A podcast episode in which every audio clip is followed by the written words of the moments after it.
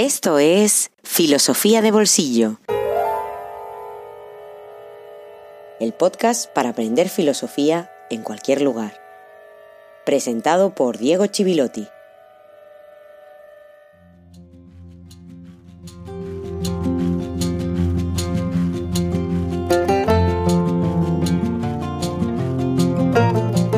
Buenos días y feliz jueves filosófico número 26. Llevamos ya con este ocho episodios dedicados a la obra de Descartes. Y estaba pensando estos días que quizá no hemos hablado lo suficiente de su vida. Algunas cosas aparecieron en los episodios 19 y 20 por encima, pero es verdad que no hemos dedicado muchos minutos a su vida. Y lo he pensado a raíz de una charla virtual, evidentemente, la única forma de charla que podemos tener estos días, y que tuve hace poco más de una semana con alumnos de una universidad argentina, la Universidad Cuenca del Plata. Entonces hablábamos de Nietzsche y del eterno retorno, al que le dediqué un bonus hace unas semanas, y surgió la cuestión de pensar su vida, su trayectoria vital, en el momento de evaluar su obra, su pensamiento. Es una de las preguntas que los estudiantes hacían.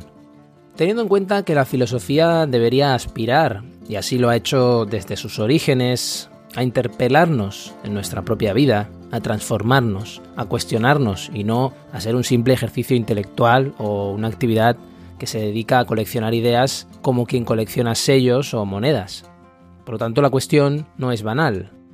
No vamos a resolverla hoy aquí, evidentemente, pero es cierto que aunque este podcast se propone, por encima de todo, no divulgar simplemente, porque eso ya lo hacen otros y lo hacen mucho mejor, sino ofrecer herramientas para leer los textos filosóficos, aunque este sea el objetivo, no puede olvidar esa cuestión, no podemos olvidar esa dimensión, el hecho de que hay detrás de esas ideas una persona y un contexto, también para desmitificar las propias ideas, que nunca deben coagular en una mitología y mucho menos en una mitomanía, como he explicado algunas veces, y también porque esas ideas deben interpelarnos, deben introducirse en nuestra vida, en muchos casos debemos preguntarnos desde dónde podemos pensar esas ideas en nuestra propia vida. ¿Y por qué digo esto? Porque Descartes, como momento más que como persona en la historia del pensamiento occidental, es interesante para entender una trayectoria que ha ido separando la figura del filósofo, que es una figura típicamente occidental, de la propia vida, de la existencia. De hecho, como ya explicamos, Descartes incluso se aleja de todo y de todos, pone entre paréntesis la propia existencia y se pone a pensar para construir su gran edificio teórico. Y a partir de ahí la figura del filósofo se ha ido haciendo muy extraña a ojos de la sociedad. Pero tú también, que estás escuchando este podcast, eres un poco extraño, que lo sepas, teniendo en cuenta la oferta que tienes en podcast. Ahora mismo estoy viendo los más escuchados en España, por ejemplo, teniendo Nadie sabe nada, La vida moderna, The Wild Project, Reyes del Palique, que estés escuchando una cosa que se llama filosofía de bolsillo, francamente es para hacérselo mirar. Y sí, nos estamos acercando a la última etapa de nuestro viaje junto a René Descartes y también de esta primera temporada de filosofía de bolsillo, a la que le quedan pocos episodios antes de llegar a una pausa que deberemos hacer por muchos motivos. Pero todavía Descartes tiene muchas cosas que decirnos.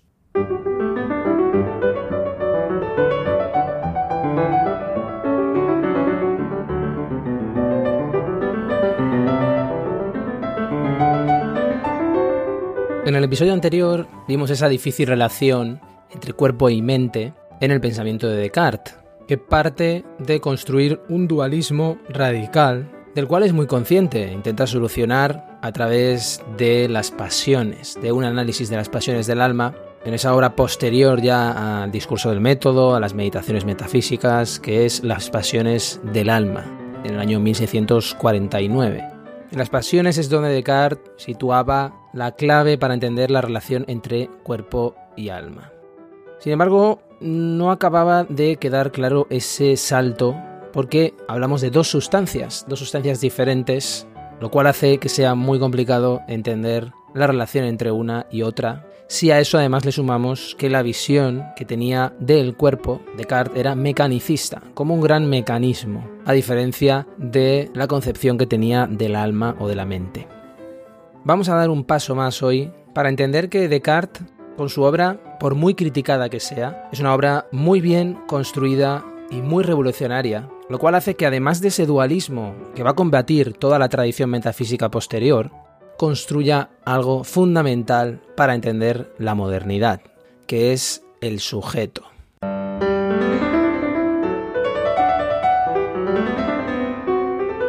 La fundación del sujeto.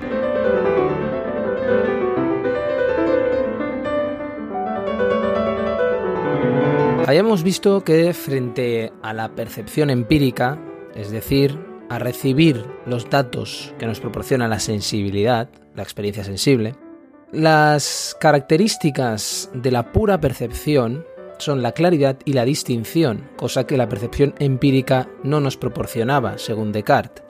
Por eso el ideal científico cartesiano es reducir todo a la dimensión matemática, porque va en busca de aquello que sea claro y distinto, aquello que se percibe con evidencia y a partir de la evidencia, por lo tanto, es capaz de llegar a un conocimiento seguro, un conocimiento verdadero. Claridad porque frente al mundo empírico aparece sin posibilidad de dudar, de manera indudable. Evidente es eso, es que no necesita más demostración. Y distinción porque aparece perfectamente definido, no lo confundimos, en la medida que los objetos de la matemática se construyen en la mente.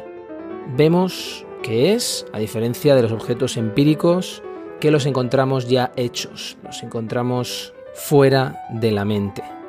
Tenemos que dar ese salto una vez más entre el mundo mental y el mundo extramental. En la experiencia, otra vez, según Descartes, podemos dudar. La percepción sensorial nos hace dudar, pero gracias a su simplicidad y pureza, la matemática no pertenece a ese ámbito, no pertenece al ámbito empírico. Tiene lugar, la matemática, por eso es el gran modelo para Descartes, en el procedimiento mismo de la mente, que es el entendimiento. Algo que no es de la mente simplemente, sino que tiene lugar en la mente. Y eso es muy importante porque Descartes es el primero que se plantea el mismo procedimiento de la mente, la actividad mental, como el lugar donde tiene lugar la validez, valga la redundancia, o la legitimidad, es decir, el lugar del ser.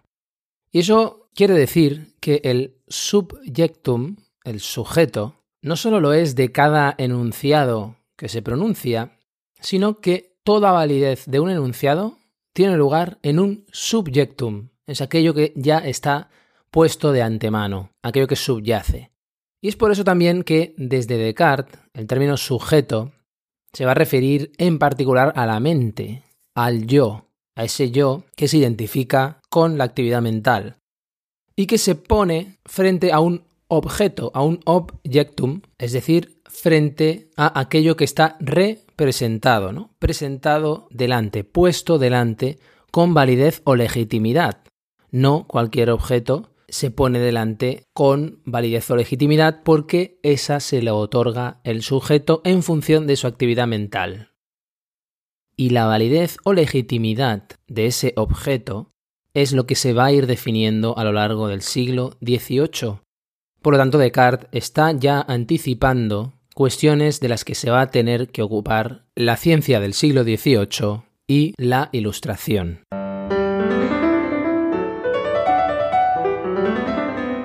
Más allá de Descartes, influencia y críticas. El rótulo de este apartado nos podría confundir. Cuando decimos que vamos a ir más allá de Descartes, no significa que lo vayamos a abandonar, al contrario. Vamos a entenderlo de una forma más profunda a partir de las críticas, especialmente que ha recibido. Porque la crítica de Descartes ha dado para tanto que podríamos decir sin exagerar que define la filosofía occidental, el hecho de intentar desmontar las bases del pensamiento cartesiano. Como estrategia, Descartes hemos visto que utilizó la fuerza del escéptico, del escepticismo, para mostrar la posición insostenible del escéptico, que es persistir en la duda. Y al mismo tiempo, con eso también concedió mucho terreno al escéptico, mucho terreno a la duda, el próximo autor que va a aparecer en Filosofía de Bolsillo nos va a dar bastantes claves para entender la repercusión de todo eso. Veremos cómo lee Descartes el empirismo, especialmente David Hume, que va a negar que haya una sustancia mental o una a priori que sea la garantía de la certeza de nuestro conocimiento y va a poner muchos límites a la racionalidad. Va a ser mucho más prudente el siglo XVIII, un siglo XVIII que va a reaccionar contra los excesos racionalistas del XVII en muchos aspectos. Es verdad que esto es una definición de manual, pero es verdad también que se da en muchos autores del siglo XVIII. Ser mucho más prudentes en la construcción de sistemas. Por eso, seguramente nosotros nos parecemos más al XVIII, en la prudencia, que al XVII. En el sentido de que hemos visto que los grandes sistemas de pensamiento también corren el riesgo de convertirse en una cárcel en un cierto absolutismo que no deja entrar el aire y que además corren el riesgo de ser excesivamente reduccionistas, de reducir la realidad a un gran sistema. Para hacer un poco de resumen y de recopilación de todo lo que hemos ido viendo a partir del episodio 19. Lo fundamental en estos últimos episodios es esa afirmación de dos grandes sustancias, extensión y pensamiento, lo que percibimos y la actividad mental, cosa que no nos debe hacer olvidar que hay una sustancia más allá de esas dos sustancias que es una especie de cosa en sí. Estamos utilizando un término que no es adecuado, no es contemporáneo a Descartes, pero vamos a entendernos diciéndolo así, la cosa en sí, aquello que no necesita de otra cosa para existir. Y si nos atenemos al pensamiento cartesiano, lo que dice es que cuando percibimos con claridad y distinción, no tenemos posibilidad de dudar. Pero hay pocas cosas que percibamos así, siendo críticos con Descartes. El problema es que la voluntad, el hecho de que podamos pronunciarnos sobre todo y que podamos pensar sobre todo, tiene un campo de acción más amplio que el del entendimiento, más amplio e incluso infinito. Así se ha explicado muchas veces el error. El campo de acción del entendimiento es la percepción clara y distinta para Descartes, pero podemos ir mucho más allá y de hecho nuestro deseo es ir mucho más allá del el entendimiento. Eso es un problema que va a afrontar Kant más adelante. Estamos dando simplemente algunas pistas para poder ver cómo se proyecta el pensamiento de Descartes más allá de él, pero no lo vamos a desarrollar todavía. Lo que podríamos decir, sin ir mucho más allá de Descartes, es que nos dejamos llevar por la pasión de conocer, pero nuestro entendimiento es limitado. Lo que percibimos con claridad y distinción está presente en la mente, pero no es absolutamente mío, no es algo mío. Pensamiento finito, sin embargo, no es simple presencia de un pensamiento absoluto, porque también existe en el pensamiento cosas como el libre albedrío, la libertad de decisión. Y por eso la libertad de la voluntad, que nos parece muy evidente, forma parte de la evidencia del cogito, del pensamiento. Porque la duda que produce la evidencia es una decisión libre. Soy libre y por eso dudo. En Dios, diría Descartes, hablamos de la res cogitans infinita, porque no hay distinción entre voluntad y entendimiento. Pero nosotros sí, porque somos seres limitados. La diferencia esencial entre extensión y pensamiento, para que podamos ver a partir de qué puntos se va a hacer la crítica a Descartes, llega a la afirmación que yo soy puro pensamiento y en él no hay rastro de la extensión en el pensamiento. Por mucho que mis pensamientos sean representaciones del mundo, por mucho que yo piense en relación a lo que está fuera de mi mente. Para Descartes soy espíritu, entendiendo espíritu en un sentido más amplio, y razón, entendimiento. Y la razón se opone a la imaginación, que es representar alguna cosa de orden corpórea, alguna cosa sensible. Por eso pensar, la razón, es diferente de imaginar. Para Descartes lo que me ofrece la imaginación no es garantía de conocimiento. A partir de ahí, una de las cosas que más se ha criticado en el pensamiento cartesiano es el mecanicismo, el mecanicismo de la naturaleza y la construcción de un sujeto que se sitúa frente a esa naturaleza. Es decir, que la metafísica cartesiana convierte el ser humano en sujeto y con eso convierte el mundo en un objeto disponible para ese sujeto y además fijado en una imagen. Todo eso va a dar lugar a que un pensador del siglo XX como Heidegger hable de, en una de esas expresiones casi ininteligible, pero que tiene sentido cuando se analiza palabra por palabra, imperialismo planetario del hombre organizado técnicamente. Está diciendo eso, cuando habla también Heidegger de la imagen del mundo, que tiene que ver con esa construcción del sujeto en Descartes. Dada la influencia de Descartes, eso define la edad moderna como una gran movilización técnica, dice Heidegger, que arrasa con el ser humano poniéndolo al servicio del pensamiento técnico. Lo cual quiere decir, en otras palabras, que todas las relaciones y todas las dimensiones humanas van a acabar sometidas a los dispositivos técnicos y la relación con la naturaleza va a estar reducida a una conquista. Todo esto nos suena, la gran crítica al desarrollo de la civilización en un cierto sentido, en nuestra relación con la naturaleza, muy problemática y insostenible incluso dado el sistema actual, el sistema que se ha construido a partir también de una manera de pensarnos y de pensar nuestra relación con la naturaleza. Muchos autores sitúan en Descartes el inicio de todo eso. Descartes como momento emblemático, evidentemente no es que solo a Descartes se le haya ocurrido eso, pero sí que la obra de Descartes tiene una formalización explícita de todo eso.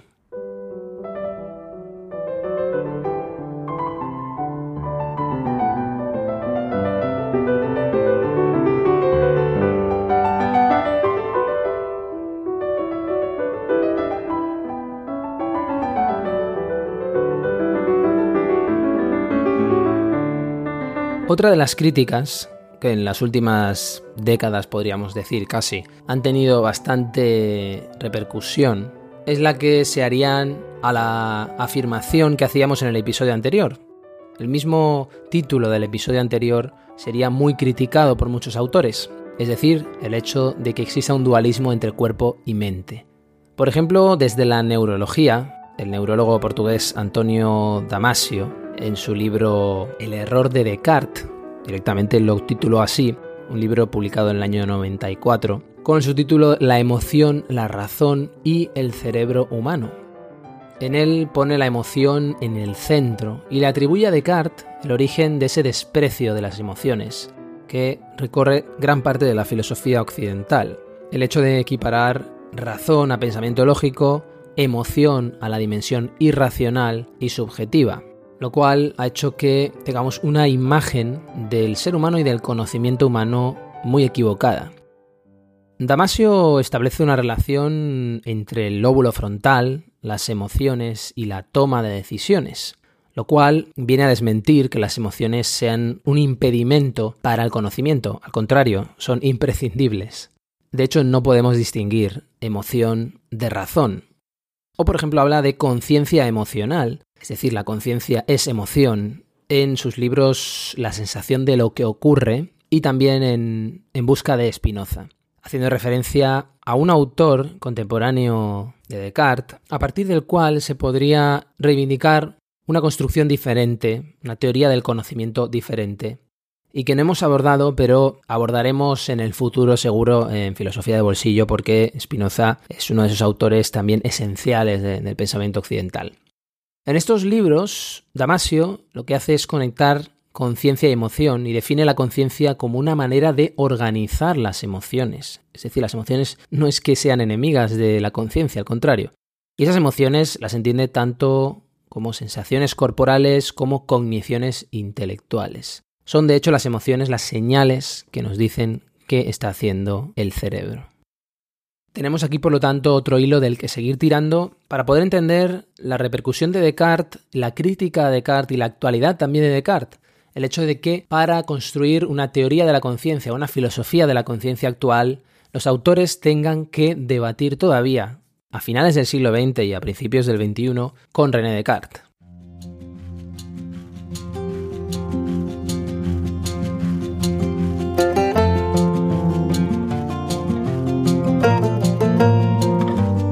Este es el error de Descartes, la separación abismal entre cuerpo y mente, entre la sustancia medible, dimensionada, mecánicamente operada e infinitamente divisible del cuerpo, por una parte, y la sustancia sin dimensiones, no mecánica e indivisible de la mente.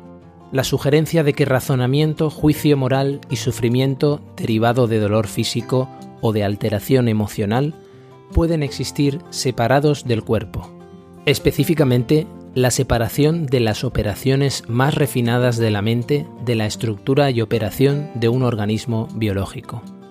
Algunos pueden preguntarse para qué objetar a Descartes y no a Platón, cuyos puntos de vista sobre cuerpo y mente eran mucho más exasperantes, como se puede ver en el Fedón. ¿Por qué molestarse con este error específico de Descartes? La razón es sencilla.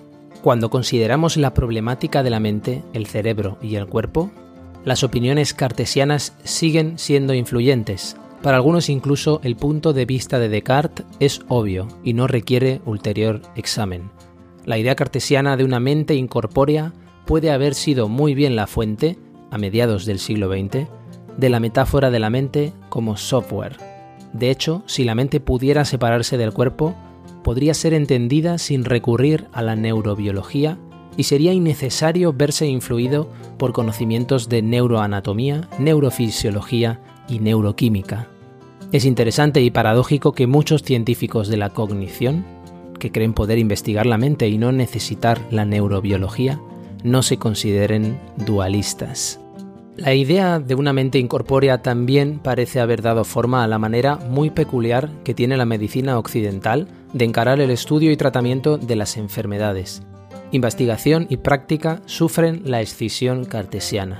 Y el resultado es que se desdeña y considera de segundo orden a las consecuencias psicológicas de los males del cuerpo propiamente tal, las llamadas enfermedades reales. E incluso se desdeña todavía más el efecto inverso, el de los conflictos psicológicos sobre el cuerpo propiamente tal. Resulta paradójico pensar que Descartes, si bien contribuyó a modificar el curso de la medicina, ayudara a desviarla de la visión orgánica, de mente en el cuerpo, que prevaleció desde Hipócrates hasta el Renacimiento. Aristóteles habría estado muy molesto con Descartes. Las versiones del error de Descartes oscurecen las raíces de la mente humana, cita en un organismo finito, biológicamente complejo pero frágil y único. Niegan la tragedia implícita en el conocimiento de esa fragilidad finitud y unicidad. Al ignorar la tragedia inherente a la existencia consciente, los humanos se sienten menos llamados a hacer algo para minimizarla y pueden respetar menos el valor de la vida. Antonio Damasio El error de Descartes Y así terminamos este episodio 26 dedicado a Descartes más que con una cita, con un largo fragmento del el libro El error de Descartes de Antonio Damasio. Muy interesante porque nos permite dialogar con Descartes en una cuestión de gran actualidad, aunque el libro sea del año 1994, porque sigue puesta sobre la mesa. Seguramente este episodio genere dudas, genere cuestiones que quedan abiertas. Recuerda que como siempre me puedes buscar en las redes sociales como Diego Chivilotti. También puedes buscar el podcast en Facebook, Podcast Filosofía de Bolsillo. Puedes visitar también nuestra página web, a la que pronto iré añadiendo bibliografía y recursos sobre René Descartes, filosofiadebolsillo.com y como siempre tienes a tu disposición nuestro email. Escribe a correo arroba filosofiadebolsillo.com. Muchas gracias por seguir acompañándonos, por ser tan extraño como decía al principio interesarte por estas cuestiones. Filosofía de Bolsillo está llegando al final de esta primera temporada, como decía, y si lo está haciendo, porque había empezado prácticamente como un experimento, es gracias a que tú estás del otro lado. Así que muchas gracias y espero que estés también la próxima semana. Nos vemos muy pronto aquí en Filosofía de Bolsillo.